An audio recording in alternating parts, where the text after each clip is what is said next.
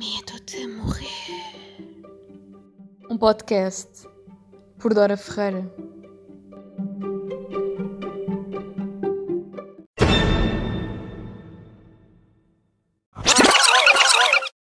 Boas malta, sejam bem-vindos ao Medo de Morrer. Como é que vocês estão? Espero que vocês estejam bem. E hoje o assunto que me traz aqui é bastante sério. Ou melhor, os assuntos que eu trago aqui são bastante sérios e o, os tópicos que vamos discutir hoje não são propriamente reflexões sobre a atualidade uh, no sentido lato em que eu costumo fazer, em que venho relatar coisas que acontecem esporadicamente na minha vida, meto-lhe um bocadinho de humor e pimbo, torno isto uma coisa engraçada. Não venho falar de viagens, não venho falar de experiências pessoais. Hoje o podcast é sério, um, é mesmo muito sério o que vamos falar aqui hoje. E por isso eu percebo totalmente se vocês não tiverem paciência nem pachorra para estar a ouvir este podcast, mas simplesmente acho que é importante, um, enquanto pessoa que, que produz conteúdo, enquanto pessoa que gosta destes assuntos uh, por interesse pelas culturas que, ele, que este assunto envolve, uh, achei-me no dever e também um bocadinho no direito de fazer este podcast e de não tornar isto um monopólio do que são boas experiências na minha vida, porque hum, nós somos mais do que isso, nós somos mais do que boas experiências, somos mais do que viagens, uh, somos mais do que simplesmente cidadãos do mundo, somos parte do mundo que nos rodeia e enquanto seres humanos temos que ter compaixão para com outros seres humanos e ter noção que há assuntos que são cruciais e que têm que ser falados, têm que ser debatidos, porque se não fizermos, nada muda. Nós às vezes podemos não ter meios económicos para ajudar, podemos não ter meios um, a nível de bens para doar, mas eu acho que honestamente, quando nós debatemos um assunto e quando falamos sobre ele, já estamos a ajudar bastante para que o assunto seja resolvido, ou pelo menos em parte debatido. Eu considero que o debate é uma parte importante para a mudança. Se nós nunca pensarmos sobre as coisas ou se nunca pegarmos nas coisas e fizermos delas diálogo, uh, as coisas nunca mudam, nunca evoluem um, e as pessoas nunca têm contacto com outras maneiras de pensar. Portanto, o que eu venho aqui fazer hoje é simplesmente fazer um ponto de situação do que tem passado nos últimos tempos numa zona muito específica do mundo e tentar de certa forma, terminar com alguns estigmas que existem em redor de algumas questões, principalmente relacionadas com o Islão, relacionadas com a política e com países que estão relacionados ao Islão, um, fazer um bocadinho de distinção daquilo que é um país laico e não laico a nível do Islão, fazer um, um bocadinho uh, um relato dos vários tipos de vestes relacionados com o Islão, do que é que o Islão diz em relação a essas vestes é, e também o que é que as regras do Islão relativamente a costumes podem ou não influenciar a política e de certa forma influenciar os direitos humanos de todas as pessoas, mais especificamente das mulheres, porque queiramos ou não, as mulheres acabam por estar sempre mais vulneráveis a nível político e não só, porque historicamente são um grupo que nunca foi muito ouvido. Uh, por isso, eu acho honestamente que é importante nós debatermos este assunto, porque os direitos humanos não se podem dar como adquiridos, assim como os direitos das mulheres não se podem dar por adquiridos. E, e, a prova disso foi exatamente aquilo que se passou no Afeganistão, aquilo que se passa no Afeganistão, aquilo que, que todos os dias nós estamos a assistir a, a passar-se no Afeganistão. Mas o Afeganistão não é o primeiro, nem vai ser o último sítio do mundo em que nós vamos ver a represálias nos direitos humanos e nos direitos das mulheres, infelizmente. Eu gostava muito de poder dizer que isto é um exemplo isolado e estamos a passar por uma situação específica que vai ter um fim, que os direitos humanos um dia vão ser assegurados para toda a gente e que as mulheres não têm os seus direitos enquanto indivíduos que possam estudar, ler, aprender, trabalhar assegurados. Eu gostava imenso de poder olhar e, e dizer que sim, que nós, que nós temos tudo garantido e que, e que isto e que isto não vai ser mudado, não vai ser alterado, que a vida vai continuar sã, plena e bonita e que, como está adquirido, nunca vai ser retirado. É impossível. Por mais que eu gostasse de dizer isso, que eu gostasse de pensar isso, é impossível. Por isso, um, o que eu venho aqui fazer hoje é simplesmente expor assuntos e espero que nós possamos, uh, honestamente, uh, falar sobre eles, debater sobre eles e, e, acima de tudo, debater com outras pessoas sobre eles. Portanto, o que eu vou fazer aqui é simplesmente expor factos históricos, vou também pelo meio claramente dar a minha opinião e criticar à luz do que estudei e do que não estudei, porque eu estudei ciência política, sobre o assunto, vou vou analisar isto também um bocadinho enquanto politóloga, digamos assim, se bem que eu não sou ninguém, porque eu não escrevo textos de arquivos, de científicos um, para, um, para estar a ditar regras e para estar a dizer que aquilo que eu estou a dizer é o, é o mais certo. Mas honestamente eu também não acho que, que as pessoas que tenham que estão a escrever artigos científicos e tudo mais que simplesmente não são mais ou menos que outras pessoas, simplesmente porque eles têm essa visibilidade nos jornais e, e, e blogs. Portanto, o que eu estou a dizer com isto é que eu vou dar, vou dar a minha uh, opinião crítica, fundamentada, e que é totalmente viável se as pessoas não concordarem comigo, se não entenderem aquilo que eu digo, se, se não quiserem simplesmente pensar sobre isto uh, ou dialogar com os outros, mas tenham noção que, enquanto seres humanos, ao não o fazer, estamos também a ameaçar a nossa estabilidade e a nossa liberdade. Porque hoje está-se a passar no Oriente Médio estas, estas situações, um, mas amanhã estas situações podem voltar à Europa, porque nós não nos podemos esquecer que há bem poucos anos atrás a sociedade estava muito diferente do que está agora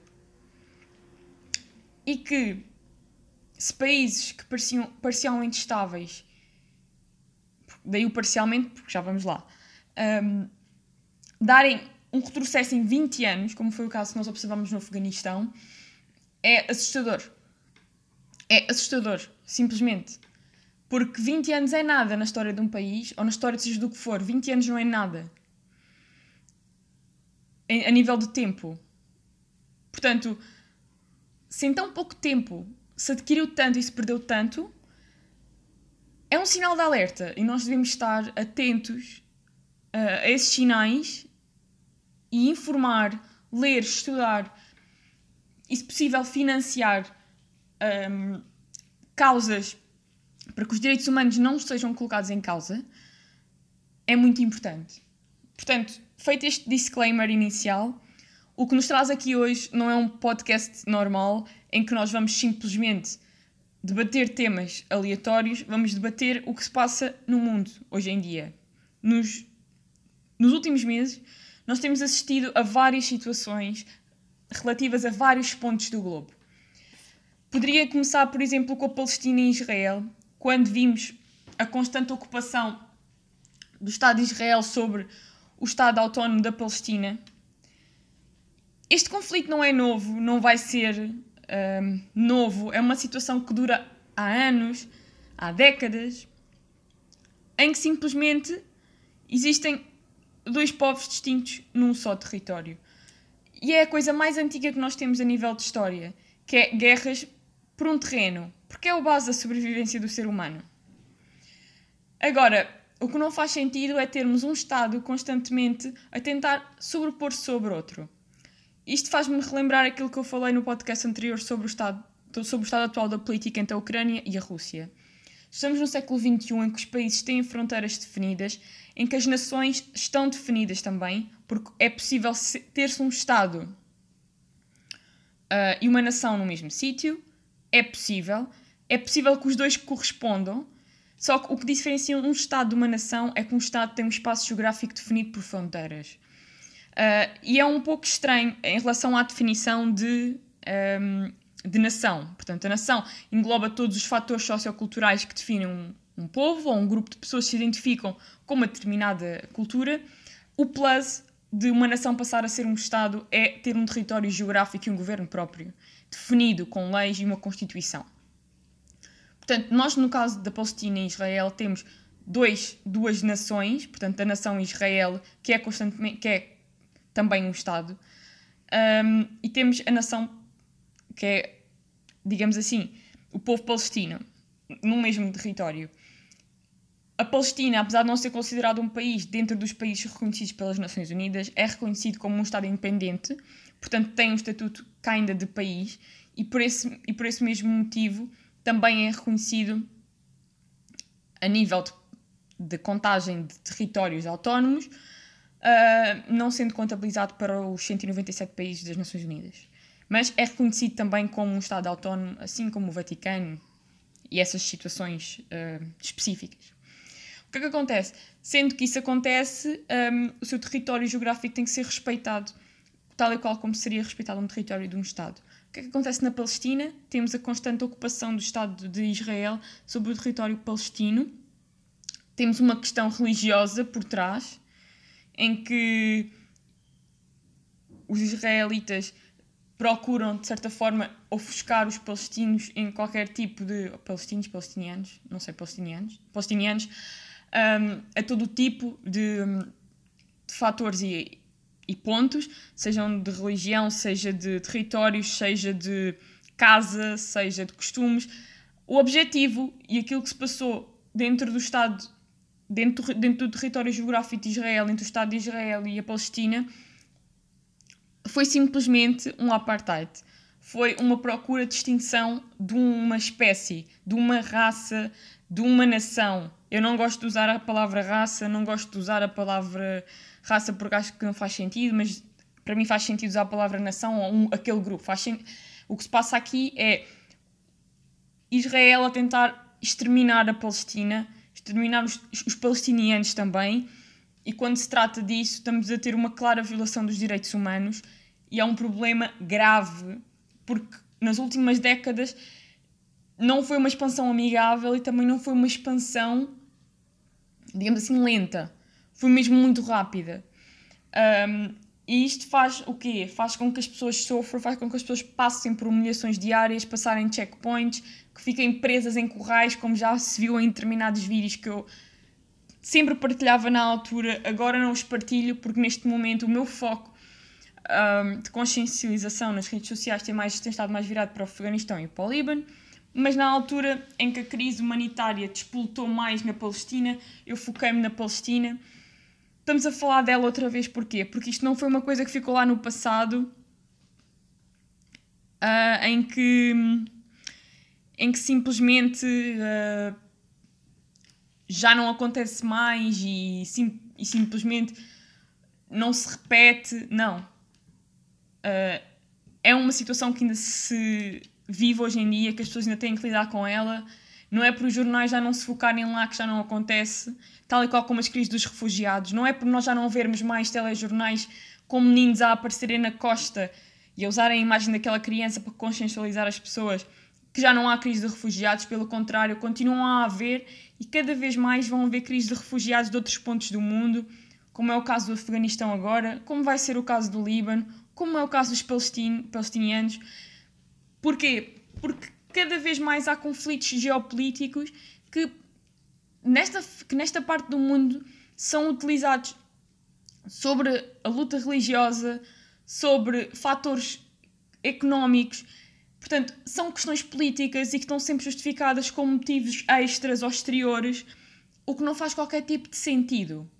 Porque estamos a falar simplesmente de política E outros fatores estão a ser, vindo, estão a ser vindos puxados para o terreno para ludibriar as pessoas, para lhes fechar os olhos, para que elas não percebam o que se passa e as pessoas, se não se informarem, vão achar que isto é tudo uma palhaçada e que isto é lá na terra deles, eles que se cuidem, façam uma guerra, não quero saber, não têm que fugir.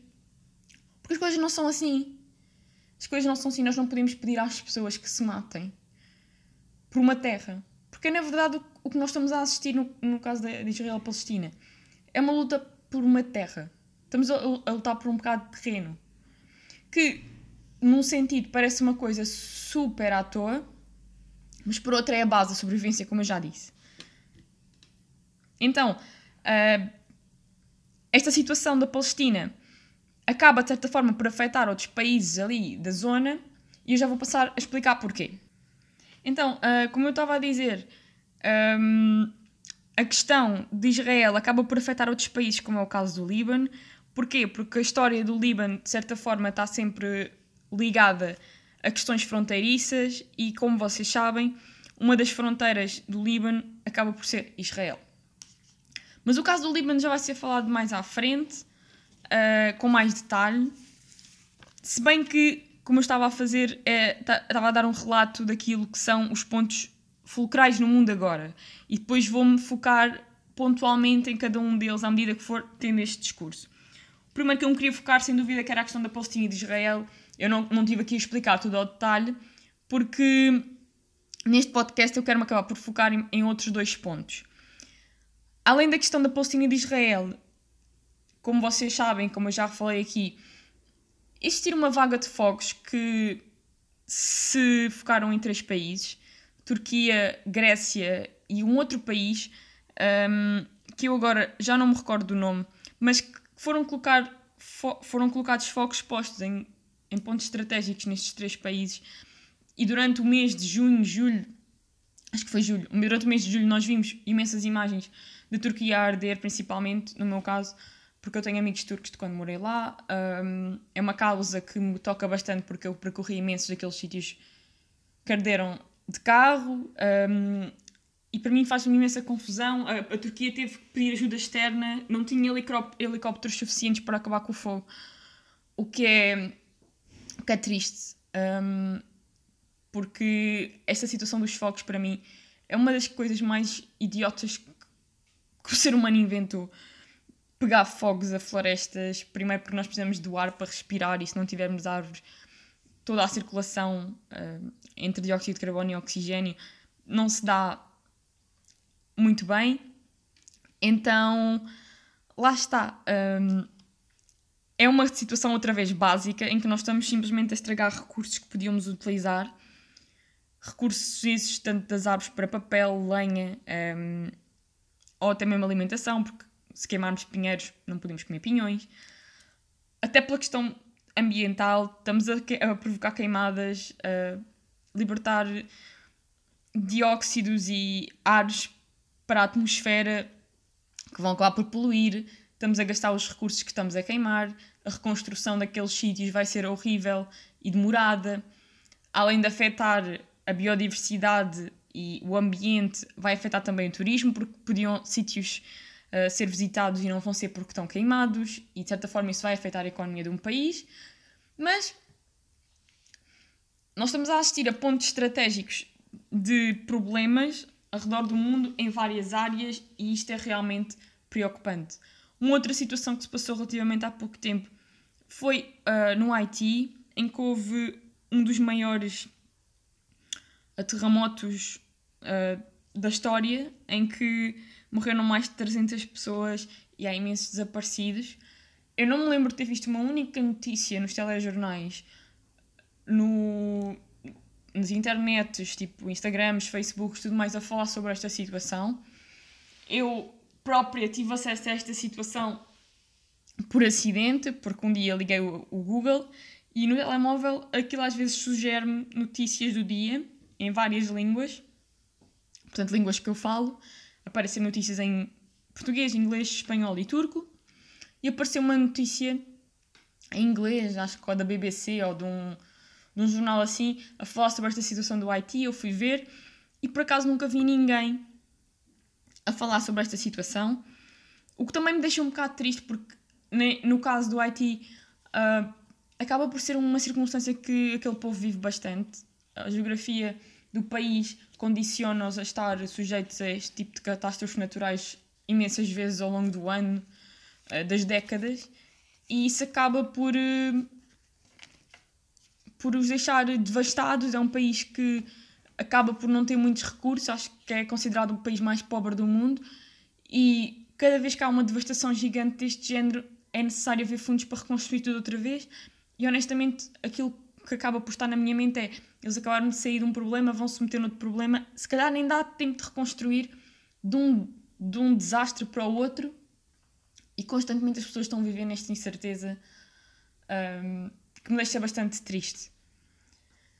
Resta-me então dois pontos de focagem neste podcast, que são os que vão demorar mais tempo e são os que eu acho que têm que ser mais uh, tratados a fundo, que é o caso do Afeganistão e o caso do Líbano.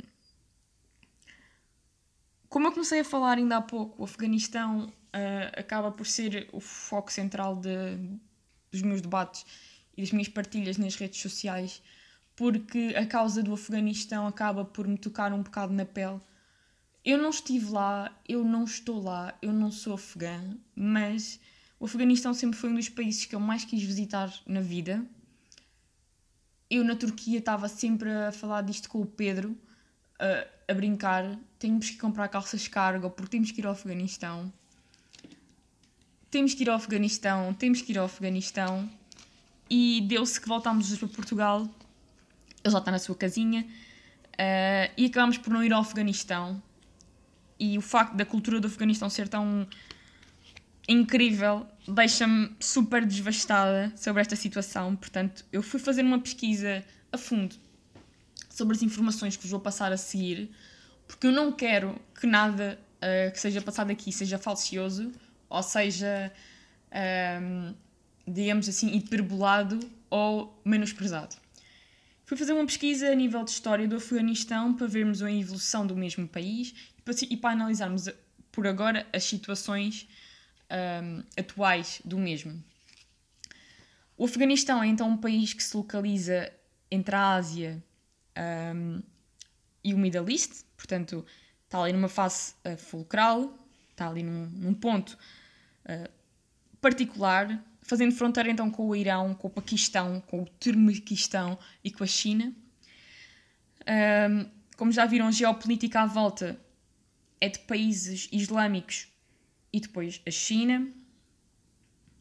Ao longo da história foi ocupado por vários impérios, teve vários domínios, um, desde a antiga Babilónia até à, até à última uma invasão de, da Macedónia do Alexandre o Grande. Uh, desde o século VII que o Islão é a religião oficial do país, com a invasão dos árabes àquela parte do globo, sendo que uh, em 1797 é definido aquilo que é chamado na altura o Estado Moderno do Afeganistão. E este, esta definição uh, surge então para, in, para impedir a expansão russa, na época, portanto, no século XVIII. A partir de 1919, passa, passa a ser parte do Império Britânico portanto, num pós-Primeira Guerra Mundial. E em 1979 a URSS invade o Afeganistão. Durante esta invasão do Afeganistão, um, por parte da Rússia, houve imensa evolução nos direitos das mulheres, no sentido em que elas iam à escola, iam à universidade, vestiam o que queriam. Se nós virmos fotografias do Afeganistão nesta década de 1970, 1980, o Afeganistão uh, era muito à frente a nível de moda, um, de liberdade e até mesmo de, de mercado laboral e tudo mais. As mulheres tinham bastante liberdade. Mas esta invasão por parte da URSS não agradou toda, a gente, como é óbvio. Então, uma parte guerrilheira dos, do Afeganistão acaba por ser apoiada pelos Estados Unidos e essa milícia chamava-se Mihat se eu não estou a ler mal. Eu acho que era este o nome, Mihad. Eu, eu fui procurar uh, details para saber dar as coisas como deve de ser. E um, em 1988, portanto, praticamente 10 anos depois da invasão, a Rússia sai do Império, um, sai, tira o Afeganistão do seu Império territorial. Portanto, as tropas do, da URSS são retiradas. O que é que acontece? Uh, após a retirada da URSS, o, ta o Talibã, enquanto grupo, ascende um, e acaba por, na guerra civil, dominar o país e vencer a guerra civil e, por isso, governar o país. Esta ascensão a nível governativo começa em 1994 e dura até 2001. 2001 porquê? Em 2001, como vocês sabem, no dia 11 de setembro foi o ataque às Torres Gêmeas e após esse ataque, o presidente Bush manda tropas, tropas americanas para o território afegão, portanto, após o 11 de setembro de 2021, manda tropas para o território afegão de modo a combater a Al-Qaeda e encontrar Saddam Bin Laden. Portanto, Saddam Bin Laden. Portanto, a questão aqui é: os Estados Unidos invadem o território afegão com um objetivo muito crucial, que é eliminar, exterminar a Al-Qaeda e saber do paradeiro do Bin Laden. Esta ocupação dura então até 2020, uh, a nível uh, de acordos, quando o Trump assina um acordo de paz com os talibãs, de modo a retirarem as tropas americanas do Afeganistão. Este acordo assinado por Trump e que entra então em vigor durante a governação do Biden permite, com, com várias lacunas que existem no acordo, ou, quiçá, com o propósito de, porque nesta questão uh, custa-me um bocadinho a acreditar que houve lacunas uh, na história do acordo para deixar os, os talibãs entrarem para o poder, mas lá está, segundo os documentos oficiais, houve falhas no acordo entre Trump e os talibãs que permitiram a, const a constante e crescente um, ocupação dos talibãs em relação ao território do governo afegão, que estava definido e suportado pelos Estados Unidos.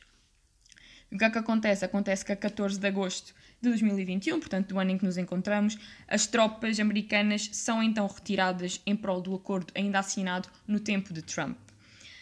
A retirada das tropas acontece, como eu disse, no dia 14 de agosto e no dia 15 de agosto, por surpresa, por surpresa de todo o mundo, os talibãs chegam à capital do Afeganistão, Cabul, e assumem o poder. O presidente acaba por entregar o poder e sair do país. Uh, entregando então a sua sala uh, aos talibãs, deixando a, a icónica imagem uh, dos talibãs a falarem na, nas notícias, a dizer que assumiram o poder do país. Dando-se assim o assumir do país por parte dos talibãs a dia 15 de agosto de 2021, uh, sendo eles o atual governo do Afeganistão. Após a retirada das tropas americanas e após a vinda dos talibãs para o poder novamente, relembrando que eles estiveram no poder entre 1996 e 2001, portanto, num fator, num, num intervalo de 5 anos, uh, e isto é importante para o que vamos falar a seguir. Após esta retirada dos Estados Unidos, a URSS e a China estão então agora a tentar chegar a um acordo unitário ou individual para a ocupação do Afeganistão. Portanto, tanto a China como a URSS, que no caso agora é a Rússia, uh, procuram ocupar o Afeganistão ou mostram interesse no território afeganistão. Uh, do Afeganistão, aliás. Portanto, afegão. Território afegão. Após a subida uh, ao poder dos talibãs, várias frases foram proferidas, nomeadamente que ia ser restabelecido o Shahia, ou Shahia, que já vou passar a explicar o que é. Uma das icónicas frases estabelecidas pelo líder dos talibãs a quando da subida ao poder e das primeiras uh, conferências de imprensa foi as nossas mulheres são muçulmanas, portanto ficarão felizes em viver sobre a lei do Sharia. geograficamente, politicamente, historicamente, é esta a definição do caminho do Afeganistão. Uh, olhando para ela, podemos perceber que o Afeganistão passou por uma série de uh, domínios. Se calhar o tempo uh, independente e sem um país terceiro a ditar sobre as suas políticas é inferior ao, ao, ao tempo da ocupação, pelo menos é quando de um governo estabelecido. E pronto, neste momento vivemos sobre um Estado dito islâmico uh, dentro do território afegão. E isto significa o quê? Significa o estabelecimento da Sharia como lei oficial do país. O que é que isto vai implicar na vida dos afegãos e das afegãs? É isso que vamos ver a seguir. Como vocês sabem, durante a ocupação dos Estados Unidos um, ao Afeganistão entre os anos de 2001 e 2021, portanto, durante 20 anos, uh, várias conquistas a nível de direitos laborais, de direitos ao ensino e de liberdades individuais e direitos humanos foram assegurados à população afegã.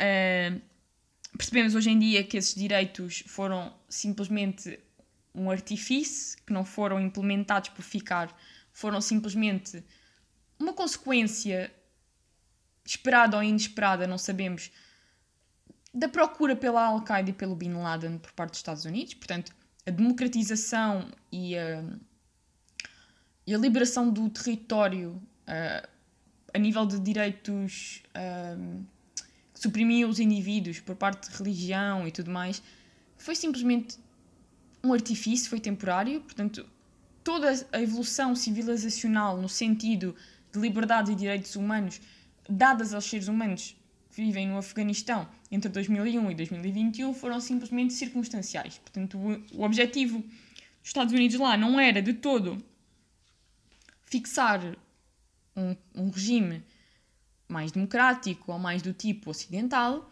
era simplesmente derrubar a Al-Qaeda e acabar com Bin Laden. Portanto, toda a evolução civilizacional e todas uh, as garantias que foram dadas aos indivíduos aconteceram só porque sim. Uh, porque não houve uma ponderação na retirada das tropas americanas, nem nunca teve nos planos das tropas americanas, após a sua saída, fazer uma manutenção ao regime, ou pelo menos assegurar que, após a sua saída, o regime manteria os valores democráticos. Uh, e de direitos humanos que foram garantidos durante 20 anos. Portanto, digamos que a democracia e a estabilização da população foi um artifício, foi uma fachada, foi um circo, um teatro que durou 20 anos. Uh, um teatro esse que permitiu a várias pessoas, nomeadamente às mulheres, um grupo muito frágil no Afeganistão devido a ser um país com tendência islâmica, um, que agora se vêem sem os seus direitos básicos, uh, começando pelo sair de casa, que, que só aí já é limitativo para pessoas que se habituaram a poder ter um trabalho, uma vida, uh, como qualquer ser humano merece. Não estamos a falar de um luxo, não estamos a falar de uma mansão de 5 estrelas, estamos a falar do simples direito de poder ir trabalhar, de poder ter o seu próprio dinheiro, de poder decidir ir beber café com as amigas ou não. É muito estranho e muito mau que nós, a nível ocidental, uh, olhemos para estas coisas como bens adquiridos e como pequenas merdinhas, às vezes. Ah, para que é que vou beber café com a Maria se, se não me apetece sair de casa? Vou amanhã. Mas imagina que tu amanhã acordas e já não podes sair da tua própria casa sozinha e que a Maria também já não pode sair sozinha da casa dela. Disse Maria a título de exemplo. Como é que, como é que nós nos sentiríamos? É porque literalmente isto aconteceu de um dia para o outro. Estão a ver vocês acordarem no dia 14 de agosto, está tudo bem, e no dia 15 já não está. Uh, foi isto que se passou ali. Uh, ok que o acordo já era antigo, ok que a retirada das tropas já estava prevista, mas foi prevista tanto antes, porque é que não foi tão bem preparada como foi a invasão? é porque a invasão foi meticulosamente preparada e a ocupação, mas a retirada foi totalmente desleixada, despreocupada, sem qualquer tipo de cuidado. Uh, eu não estou aqui para dizer que os Estados Unidos têm culpa e que são uma merda. Os Estados Unidos têm parte da culpa. Porque usaram, para variar, um território vulnerável para os seus próprios interesses, para procurar os seus botes expiatórios e, ao mesmo tempo, lucrar com isso. Mas uh, também ninguém lhes pediu que eles fossem lá meter o nariz. Quando foram, fizeram bem. Por mais que o bem tenha sido um artifício para apanhar o Bin Laden e a Al-Qaeda. Porque a ocupação dos Estados Unidos foi vantajosa para a, para a população um, do, Afegão, do Afeganistão. Foi porque nós vemos imensos avanços civilizacionais. O meu ponto é: eu estou grata por essa evolução, não estou grata pelo que eles estão a fazer agora às pessoas. Não, melhor, na situação em que eles deixaram agora às pessoas porque essas garantias, essas liberdades alteraram vidas, alteraram maneiras de pensar que agora estão a regredir até ao ano de 1996. Porque todas as, todas as, as vitórias feitas em 20 anos vão ser apagadas da história do Afeganistão. E vão ser apagadas porquê? Uh, durante o tempo em que, em que os talibãs estiveram no poder, uh, a Sharia, a Shaira, a Shaira, nunca sei bem como é que é de dizer isto, por isso acho que até vou mesmo ver como é que se diz em árabe, no Google Tradutor, para eu saber dizer como deve de ser, porque eu gosto de dizer as coisas como deve de ser. Então, Sharia, que isto está em árabe. Vamos lá então, árabe. Tal. الشريعة الشريعة Sharia. Ok, está em inglês. Uh...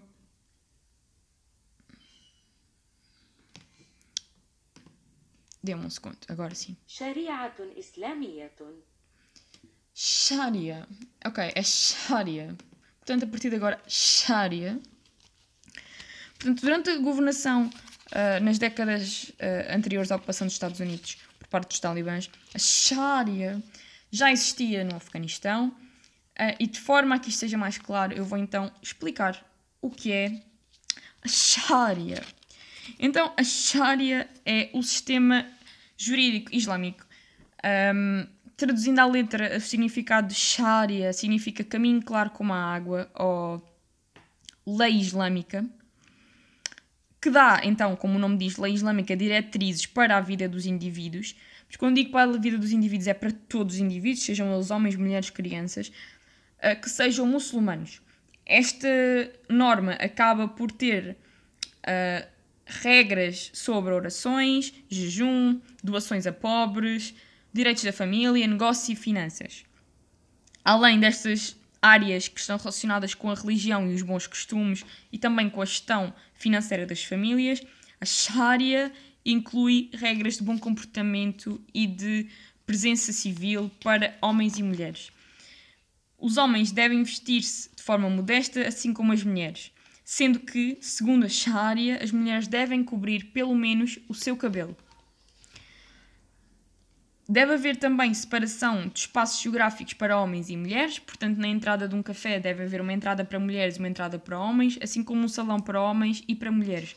Isto acontece em qualquer espaço geográfico da civilização, porque homens e mulheres só confraternizam com os seus próprios géneros, portanto, mulheres só com mulheres, de modo a que possam retirar o hijab, burka, niqab ou qualquer adorno que, que tapa o seu cabelo uh, e que não sejam vistas vistas por homens.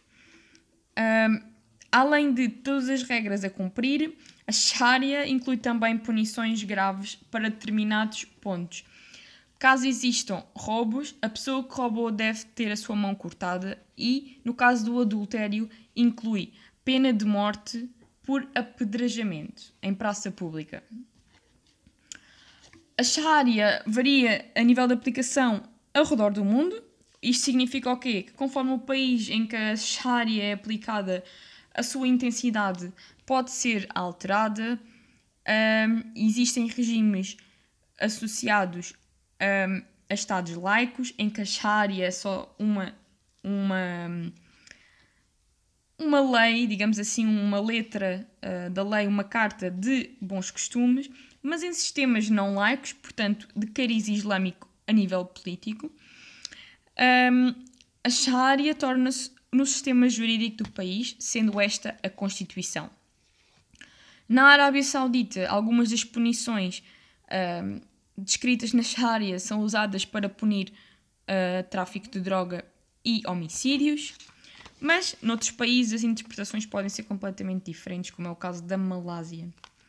No caso do Afeganistão, entre 1996 e 2001, considerava-se a Sharia afegã uma das mais rigorosas do mundo.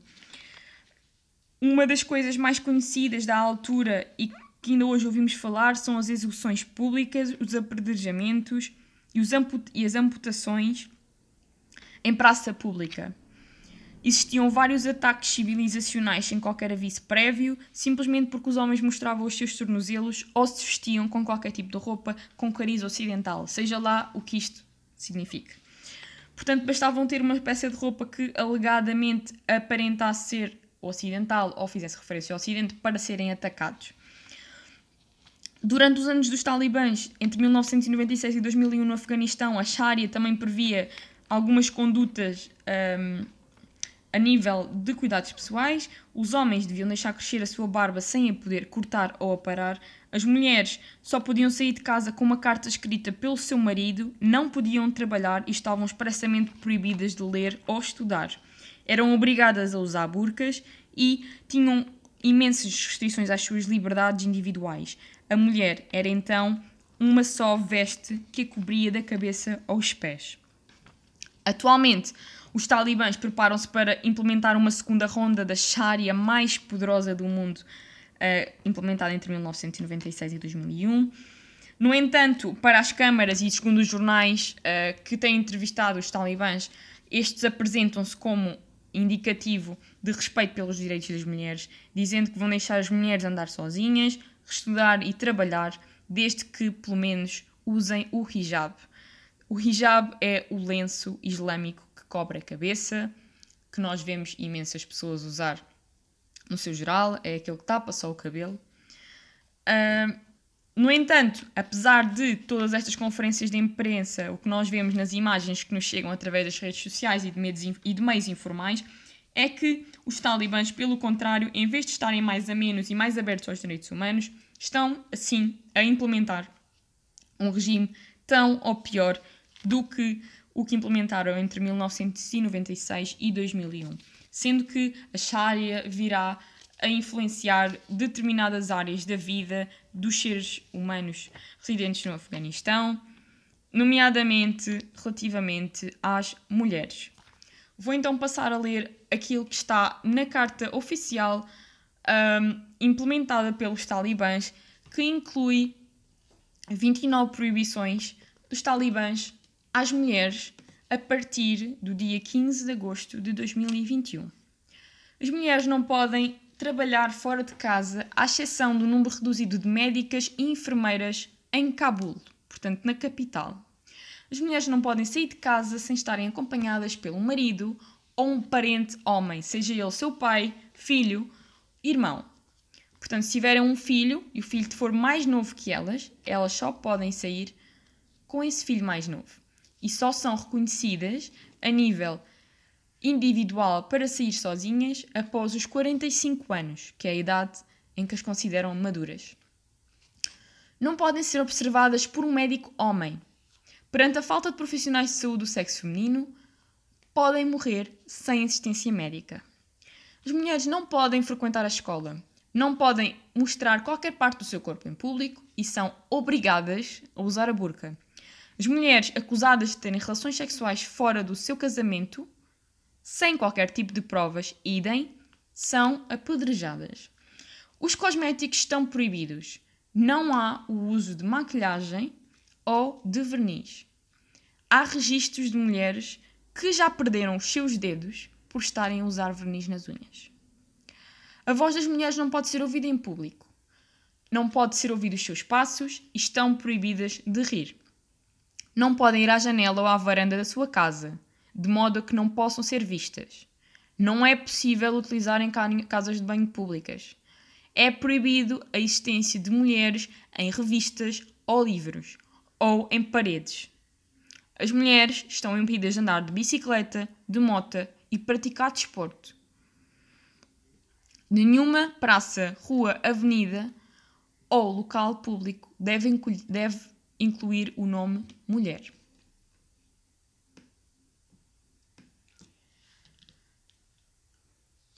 Depois disto, se os talibãs continuarem a dizer que ainda querem respeitar os direitos das mulheres, e isto que eu acabei de ler está a acontecer todos os dias,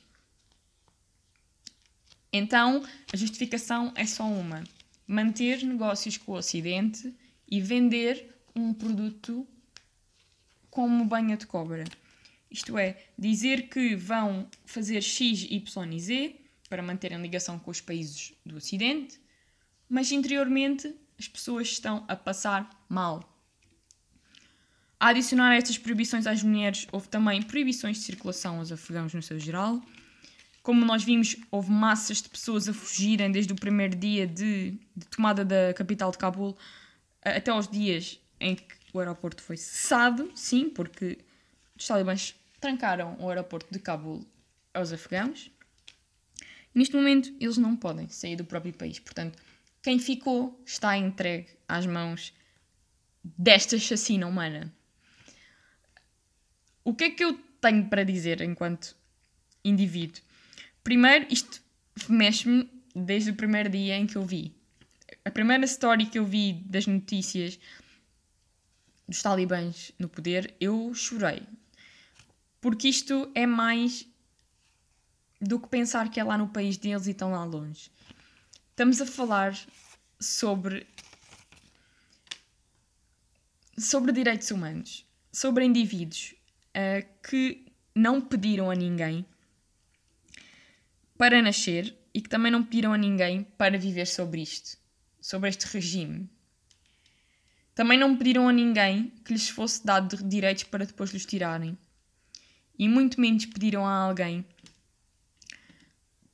para serem ostracizados e passarem por estes problemas. Eu fico muito contente que muita gente tenha conseguido fugir, porque pelo menos essas pessoas que fugiram estão a tentar algo melhor. E imaginem o desespero de alguém para fugir da sua própria casa com a roupa do corpo ao ponto de deixar tudo para trás e de pensar que seja o que for que vai estar do outro lado, onde me deixarem vai ser melhor que isto. Há relatos de refugiados afegãos que foram acolhidos em alguns campos e aos quais foram entregue comida com porco. O que eu acho que é idiota e estúpido. Se são muçulmanos, eles não comem carne de porco. Há imensa oferta no mercado. Não me venham dizer que ração de combate em si uh, só existe com porco porque isso é mentira. É mais barato comprar uma maçã e dar às pessoas do que comprarem ração de combate a sabor a porco eles vão comer a maçã, não vão comer o porco. Uh, lá está. São pessoas que estão a lutar pela vida, que fugiram do, da sua casa, do seu território e ainda. ainda levam com. Com isto, com esta falta de respeito. É incrível. É incrível como a humanidade está perdida dentro dos seres humanos. E é triste ver como as pessoas passam por situações destas todos os dias. É realmente triste. E eu espero honestamente que isto se resolva, que, vá, que haja uma, uma maneira de, de travar os talibãs, de dar um governo mais justo aos afegãos de voltar a abrir fronteiras, de permitir às mulheres a sua liberdade. Não vamos ser utopistas e dizer que esta liberdade que havia em Cabul e nas grandes cidades ainda existia no tempo dos americanos na- no terreno, em pequenas vilas. Algumas mulheres ainda iam ser oprimidas, de certeza, mas já havia uma grande porcentagem de mulheres, pelo menos umas 30% delas, que já conseguiam ter acesso às suas liberdades e garantias, ao seu dinheiro, ao seu salário. Ah, por isso, lá está. Ah, eu espero mesmo que, que isto tenha uma solução e que nós falemos e, e façamos debate sobre este assunto, porque, porque é muito importante mesmo que se fale sobre isto, porque é um assunto grave e que hoje é com eles e amanhã pode ser connosco. Espero honestamente que os refugiados que cheguem a Portugal, que se sintam em casa, que nós os consigamos ajudar eh, dentro dos possíveis, não é? Eh, que eles consigam reconstruir sua vida e que, quem sabe, um dia consigam voltar ao seu país e estar felizes lá. Relembrem-se, ninguém escolheu ser refugiado só porque sim. Foi uma circunstância obrigatória. Além da questão do Afeganistão, falta-me então falar sobre o Líbano. Outra, outra circunstância que me deixa bastante triste, ah, principalmente porque há portugueses lá a morar. Uma pessoa que eu bastante estimo a nível de trabalho, ah, que é o João Souza. Aliás, eu vou deixar o arroba dele aqui na descrição do podcast para que vocês possam acompanhar o seu trabalho enquanto fotojornalista português que reside no Líbano e que está casado com uma libanesa. Mas que também possam acompanhar aquilo que se passa no Líbano na primeira pessoa. Ele já foi aos telejornais, já fez apelo. Só após ele aparecer nos telejornais é que a embaixada, as embaixadas externas decidiram fazer alguma coisa. Ahm, no caso, não há, não há embaixada ahm, portuguesa no Líbano, há no Chipre. Ah, e é por isso que a embaixada de Nicósia é a única que pode interagir em prol dos portugueses. Vamos então fazer um bocadinho a mesma situação que fizemos em relação ao Afeganistão, voltar atrás para ir para a frente. O Líbano é então um país localizado na, ah, na zona da. ali na zona junto de, da Síria e de Israel. É o território original dos fenícios, portanto, era a antiga Fenícia. Após a Primeira Guerra Mundial, passa então a ser hum, desintegrado do Império Otomano, porque foi desmanchado, des- diluído, que era que começou na antiga na, o antigo Império Otomano é a atual Turquia, que depois se expandiu. E após a Primeira Guerra Mundial, o território libanês foi comandado pela França. Em 1942 foi estabelecido um sistema político no território libanês e em 1993 a França dá independência ao Líbano, retirando as suas tropas no ano de 1946.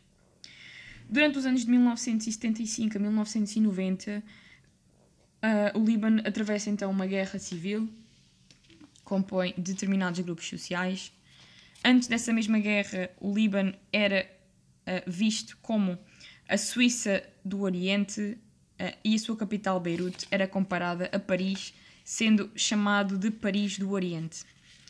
Beirute era então referenciado como a cidade capital do Middle East até 2006, ano em que a guerra entre Israel ah, e Hezbollah acaba por afetar o Líbano e a partir daí, digamos que ah, a estabilidade do país se encontra ameaçada até os dias de hoje.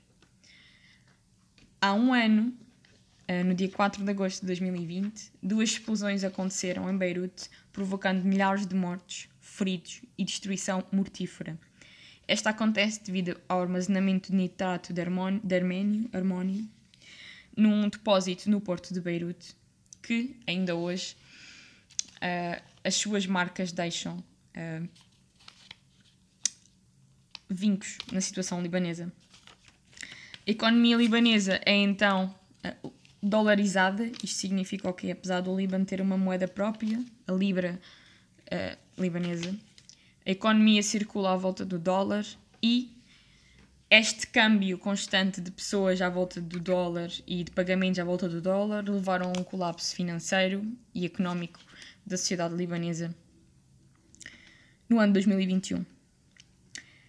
Há falta de combustíveis, há falta de eletricidade, há falta de bens essenciais. As ambulâncias não tinham gasolina para circular e há imagens de bombeiros a empurrar ambulâncias para levar os utentes ao hospital, no qual o gerador está contado e as pessoas podem chegar e morrer. Os doentes de cancro estão perdidamente ameaçados, assim como os doentes ligados a aparelhos de respiração que necessitam de eletricidade que o país não tem, e a situação económica, social e de saúde do país está na merda. Uh, um país de exemplo àquilo que está a passar na, na, no Líbano é a Venezuela. A situação económica, a situação económica do Líbano pode ser comparada à da Venezuela, estando numa hiperinflação. Isto significa o quê? Que a moeda do Líbano está super desvalorizada e que, por exemplo, um dólar no dia 6 de junho valia 15.500 libras libanesas no mercado negro. Uh, portanto, é ridículo. E não é por a moeda desvalorizar que as coisas ficam mais baratas, pelo contrário. As coisas são cada vez mais caras. Por exemplo, o acesso a bens femininos para menstruação e tudo mais é ridículo e estupidamente caro. Eu lembro-me de ter lido uma notícia em que tampões ou pensos, acho que é mais pensos porque tampões duvido, uma embalagem de pensos no Líbano custava 67 euros. O que é ridículo, porque são, são produtos importados e que, lá está, o transporte é caríssimo e depois, como não há combustível, badum-se. Dá bosta. É importante falar desta situação no Líbano, porquê? Porque as pessoas estão a passar por precariedade, não há transportes uh, a circular, as pessoas não têm eletricidade, não podem carregar um telefone, não podem cozinhar, não podem uh, conservar os seus alimentos. Os hospitais estão prestes, prestes a ficar sem geradores, sem, sem fornecimento. Não há medicamentos a chegar Há campanhas realizadas pelo João Sousa e por outras pessoas no Líbano a pedir medicamentos, a pedir uh, apoio monetário para hospitais e tudo mais. Portanto, a situação está grave, está agresse, está horrível. Eu não sou muito expert no assunto do Líbano, porque lá está, não estou tão por dentro dos assuntos, mas mesmo assim fiz uma pesquisa para me informar.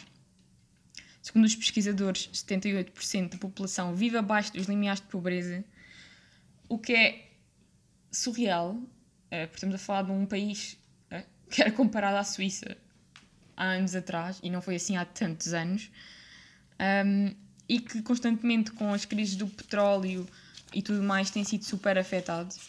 Portanto, eu espero honestamente que também se resolva.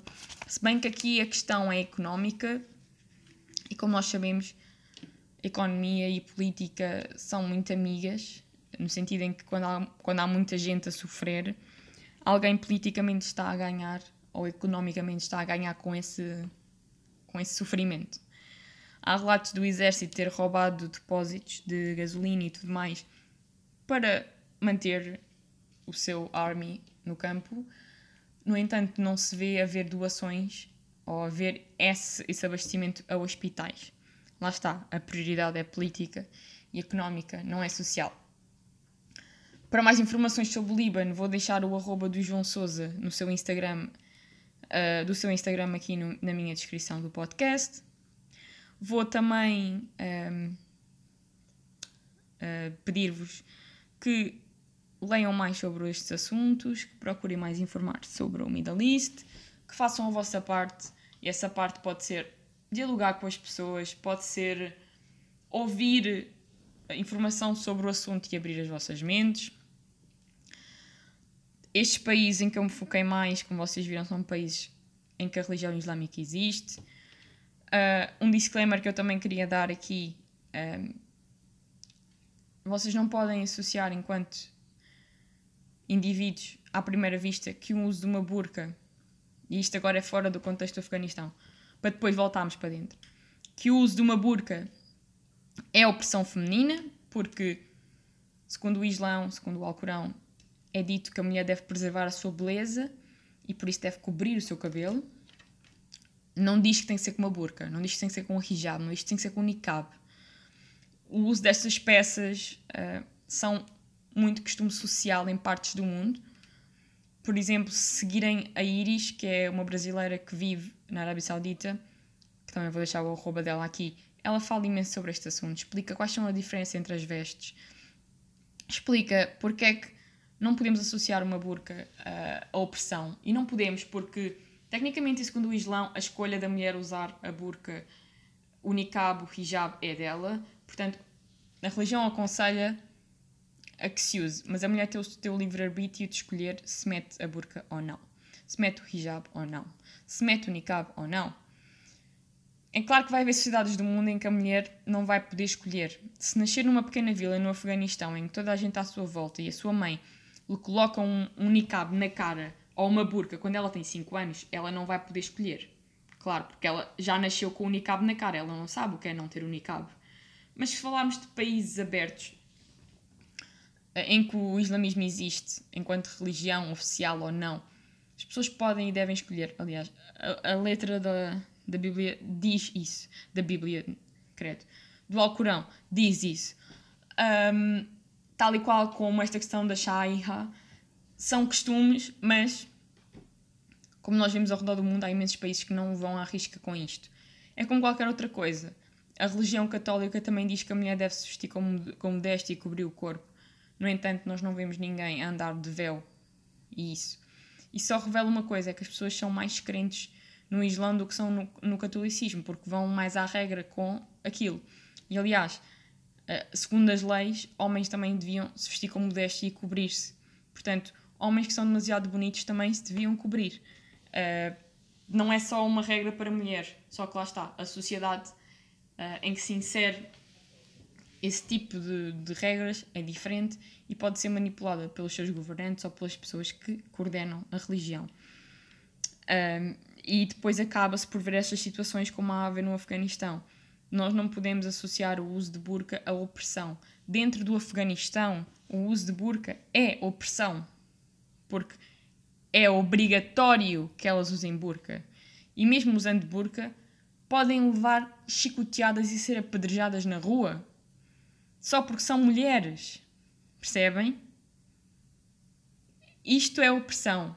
Mas fora deste contexto, é muito importante que seja analisado o contexto em que vocês estão a ver uma mulher de burca, de hijab, de niqab, de chador, de shaila, porque há imensas coberturas uh, corporais e de cabelo dentro do Islão. É muito difícil fazer a explicação por podcast. Se eu tivesse um canal de YouTube, eu poria as imagens e explicava. Por isso é que, por isso é que eu não vou entrar por esse caminho e explicar o que é que cada um dos véus. Mas um, vou explicar estes três. Pronto, o hijab é o lenço, como eu já expliquei. O niqab é aquela peça que vocês veem na cara que só se vê os olhos e é uma peça preta. Há noutras cores, mas o mais típico é preto. E muita gente confunde o niqab com uma burca. Burca é aquilo que se vê no Afeganistão, tipicamente azul, pés à cabeça, que só tem uma rede nos olhos que é literalmente parece um capacete de apicultor que se enfia na cabeça e depois tem uma rede para os olhos. Isso é a burca. O uso do niqab, que é aquele véuzinho que se mete na frente da cara e que só deixa ver os olhos, é mais cultural em alguns países do Médio Oriente. A nível social, de sair à rua. Outra coisa que as pessoas pensam é que as muçulmanas estão, às vezes, tipo, a usar sapatos super caros e depois têm aquela burca por cima. Bro, elas por baixo estão incrivelmente bem vestidas, por baixo daquela burca. E elas fora da rua, portanto, quando elas vão visitar uns amigos, eles estão entre todos, elas não estão com o hijab no cabelo. Elas não estão vestidas com uma burca. Elas têm a roupa normal por baixo. Portanto, o hijab, num caso mais uh, comum, que é ver uma pessoa com roupa normal e depois ter o hijab, ou quando se tem um niqab, que normalmente usa-se uma abaia, que é tipo uma, uma veste que cobre o corpo todo em preto, há outras cores, mas o mais tradicional é preto, que se usa em conjunto com o niqab e o hijab, é só um adorno exterior para sair. No caso da burca, a mesma coisa. Ninguém está de burca em casa, com o marido, ou com amigos, ou com familiares. A burca é um adorno externo. E mesmo com outras mulheres, não é obrigatório o uso do hijab, niqab, burca, chador, abaya entre mulheres. Se uma muçulmana tiver com, muçulman, com mulheres muçulmanas ou não, mas que são mulheres, elas não estão com aquele vestido. A questão de estarem tapadas é para que os homens não vejam a sua cara. Se eu concordo que a mulher se deve tapar para que o homem faça o que quer, não. Se elas acreditam que isto é algo a fazer e elas fazem, sim. Se isto me incomoda, não. A menos que vá contra os direitos humanos, que é o caso que está a acontecer no Afeganistão uh, e que acontecia também na Síria. Se elas usam um hijab, um niqab, uma burca, seja o que for, por vontade própria, eu sou a primeira a dizer: damn girl, estás empoderada. Porque é tão empoderada uma mulher que se despe toda, como é uma mulher que se, que se tapa toda. Meus filhos. Isto é pura verdade. Da mesma maneira que elas se vestem porque querem, ou para, ou para não se mostrar aos outros, há mulheres que se despem para se mostrar aos outros e não porque seja aquilo que elas querem vestir. Não há opressão à veste feminina só em países muçulmanos. Quantas e quantas mulheres não passam por isso? Que estão a sair de casa e os seus pais dizem: não vais assim à rua. Oh, tá, essa saia é demasiado curta. Oh, tapa esses braços. Oh, um namorado que diz: Tu não vais com esse vestido para a rua, tu vais parar todos os homens. Abram a cabeça. Isto não acontece só no Middle East. Todos os dias mulheres passam por opressão em todas as partes do mundo por determinadas razões e, por norma, por vinda de pessoas que são família delas. Portanto, muitas delas por mulheres também. As mulheres são o pior inimigo das mulheres às vezes. E às vezes o machismo perpetua-se porque as mulheres assim o permitem. No islamismo, no cristianismo, numa sociedade uh, sem religião, em todo lado. Portanto, o que eu quero passar aqui é não associem vestimentas que cobrem o corpo à opressão, a menos que o contexto vos mostre que é opressão, como é o caso do Afeganistão vocês não vejam uma pessoa a passar na vossa rua com um niqab, como eu já vi no Colombo, e não achem que aquela senhora está de niqab porque foi obrigada. Ela está em Portugal. Ela pode vestir o que ela quiser. O contexto é outro. Vai com a crença delas. A, quantidade de tecido que cobre o corpo tem a ver com a, o quão conservadora a pessoa é em relação ao que é dito na religião sendo que o conservador máximo é o uso de burca. E mesmo assim, há países, como é o caso do Egito, onde eu já estive, que cristãos usavam hijab, porque é cultural. Portanto, após todo este discurso, todo este debate uh, aqui colocado, eu quero deixar vários pontos assentes. Ponto número 1. Um, a religião é muitas vezes utilizada como bote expiatório a questões políticas e económicas. Ponto número 2. Opções pessoais não podem ser confundidas com opressão política. Uma burca no Afeganistão não é o mesmo de uma burca fora do Afeganistão. É importante ver o contexto. 3. Há costumes que são culturais e não religiosos. Há pessoas a usar hijab que não são muçulmanas, se bem que é um típico véu islâmico. Ponto número 4. As pessoas são e devem ser livres de fazer aquilo que querem e de vestir o que querem, a menos que os direitos humanos não estejam em causa. E ponto número 5 Nunca achem que vocês não podem fazer nada, porque falarem sobre o assunto já é fazer alguma coisa. E após este disclaimer, eu diria que tudo o que tinha para falar hoje está dito. Foi um podcast pesado, de uma hora e dez minutos, a falar sobre política, economia, religião e sociedade. Acima de tudo, foi um podcast de apelo aos direitos humanos. Por isso, espero que gostem, espero que tenha ajudado alguém a perceber o contexto histórico deste tipo de, de situações. E se quiserem que este tipo de podcasts volte e que esta rúbrica continue, virão mais episódios deste género em que não iremos só falar das minhas experiências de viagem e de coisas bonitas, mas que podemos falar sobre questões sérias e pontuais aqui no podcast. Portanto, eu gostei imenso de gravar este podcast.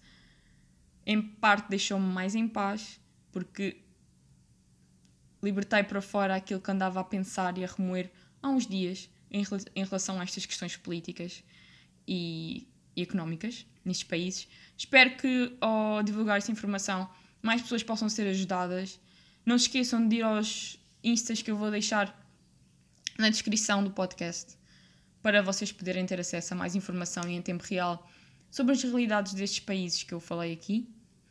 E vemos-nos para a semana, malta.